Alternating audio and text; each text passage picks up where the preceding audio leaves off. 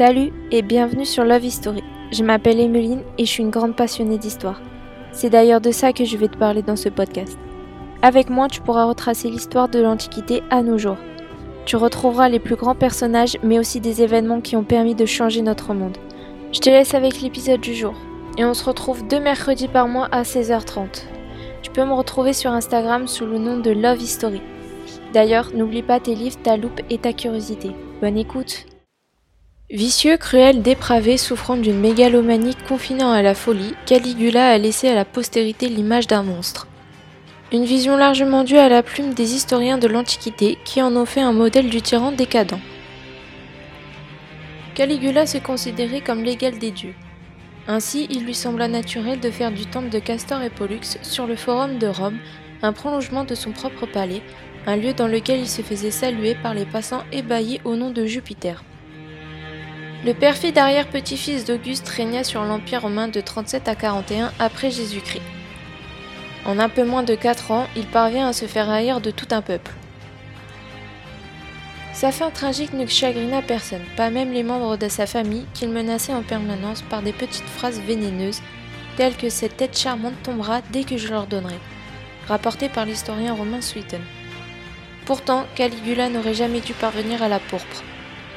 Une succession de meurtres et de malveillances au sein de sa propre famille l'a mené sur la plus haute marche du pouvoir. Quand on devient maître du monde à 24 ans sans y être réellement préparé et après avoir vécu une enfance traumatisante, comment ne pas sombrer dans la folie? Caligula naît le 31 août 12 après Jésus-Christ à Antium, l'actuel Anzio en Italie. Il est le troisième fils du grand général Germanicus et d'Agrippine l'Ancienne, la petite fille préférée d'Auguste. Malgré ce beau pedigree, rien ne le prédestine à prendre la tête de l'Empire. En conséquence, sa mère l'élève pour faire de lui un bon militaire. Alors que ses frères reçoivent une éducation soignée à Rome, Caligula partage la vie de ses parents dans les camps de Germanie. Sa mère prend l'habitude de l'habiller en petit soldat, Caligae de cuir aux pieds. C'est de cette sandale militaire qu'il tire son surnom de Caligula. Après l'événement de Tibère, Germanicus est envoyé en mission en Orient. Caligula suit encore ses parents. À 6 ans, il découvre les richesses de l'ancien royaume de Cléopâtre où vécut son aïeul Marc-Antoine. Mais son père meurt prématurément à Antioche, en Syrie. Selon la rumeur, Tibère, jaloux de ses succès, aurait ordonné son empoisonnement. Le voyage de retour à Rome avec sa mère se mue en une longue procession endeuillée. Dès lors, Agrippine entreprend l'impossible pour imposer ses fils aînés comme successeurs officiels de Tibère.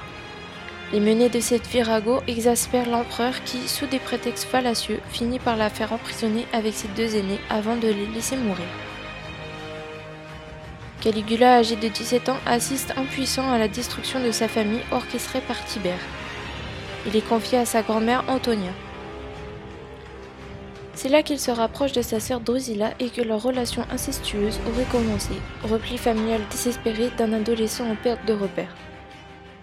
La grand-mère se prend Caligula au lit avec sa sœur. Il est envoyé à Capri dans la forteresse insulaire de Tibère. Pendant près de six ans, Caligula est quasiment séquestré à Capri par Tibère qui, faute de mieux, finit par en faire son héritier. En public, il contrôle parfaitement ses émotions. Toute la haine qu'il contient trouve un exutoire dans les combats de gladiateurs qu'il aime particulièrement sanglants, le spectacle des condamnations à mort, les bagarres la nuit dans les rues sombres et le sexe. Ces passe-temps n'ont rien d'anormal pour un jeune aristocrate romain, mais Caligula est excessif. Il se repaît de la souffrance d'autrui.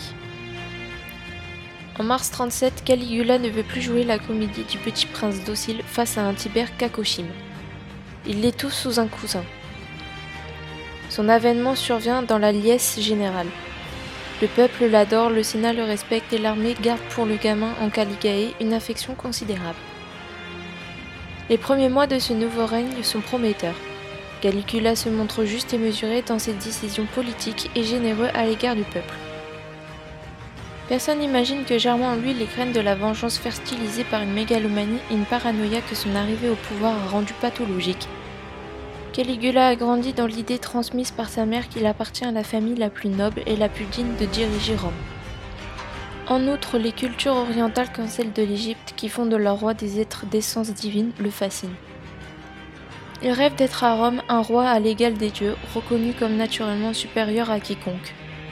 Mais Rome n'est pas Alexandrie. Les Romains haïssent tout ce qui ressemble à une royauté et tiennent plus que tout à la fiction de la driarchie, qui partage le pouvoir entre le Sénat et l'empereur. Aussi, personne ne rit qu'en recevant une délégation de rois vassaux, Caligula tonitru ce vers homérique tiré de l'Iliade N'ayons qu'un seul chef, qu'un seul roi, tout prêt à troquer sa couronne de laurier contre un diadème royal. Outre ses salises et ses velléités royalistes, les frasques religieuses du jeune empereur agacent. Se percevant réellement comme le régal, Caligula se permet de paraître en public habillé en Jupiter ou même en Vénus, quand il ne porte pas la cuirasse d'Alexandre le Grand, qu'il avait fait prélever de son tombeau. Pour les Romains, un tel affront au dieu est la preuve tangible de son désordre mental. Certes, mais Caligula essaye aussi d'instaurer très maladroitement une royauté d'ordre divin et d'inspiration égyptienne, ce qui lui attire sans retard l'hostilité des sénateurs. Caligula exècre ses sénateurs qui n'ont rien fait pour sauver ses parents et ses frères. Par ailleurs, il forme un obstacle à ses rêves d'absolutisme. Pour les humilier et les détruire, le jeune empereur est prêt à toutes les injustices, à toutes les folies. Il dégrade plusieurs familles aristocratiques. Ainsi, les descendants de Pompée se voient interdire l'usage du nom grand, car personne ne saurait être plus grand que César. Le jeune empereur n'épargne pas plus le peuple que les aristocrates. Il ne peut s'assurer de sa domination qu'en faisant souffrir les autres. Par un jour de forte chaleur, il fait replier le vélum de l'amphithéâtre et interdit à quiconque de quitter les gradins.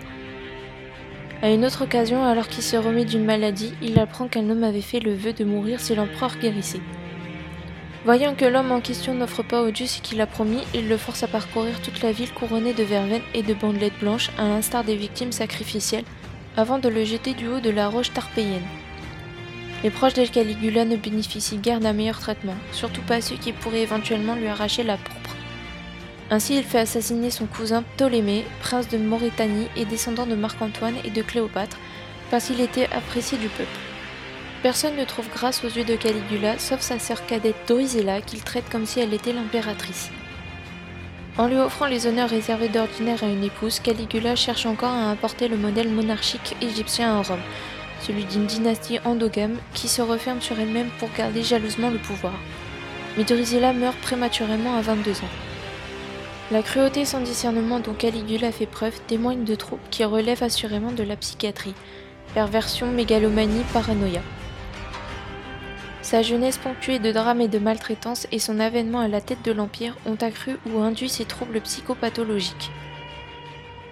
La disparition de Drusilla semble aggraver ses symptômes.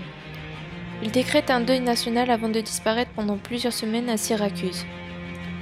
À son retour, il laisse libre cours à tous ses penchants malsains, dont le jeu, le viol et la violence sous toutes ses formes.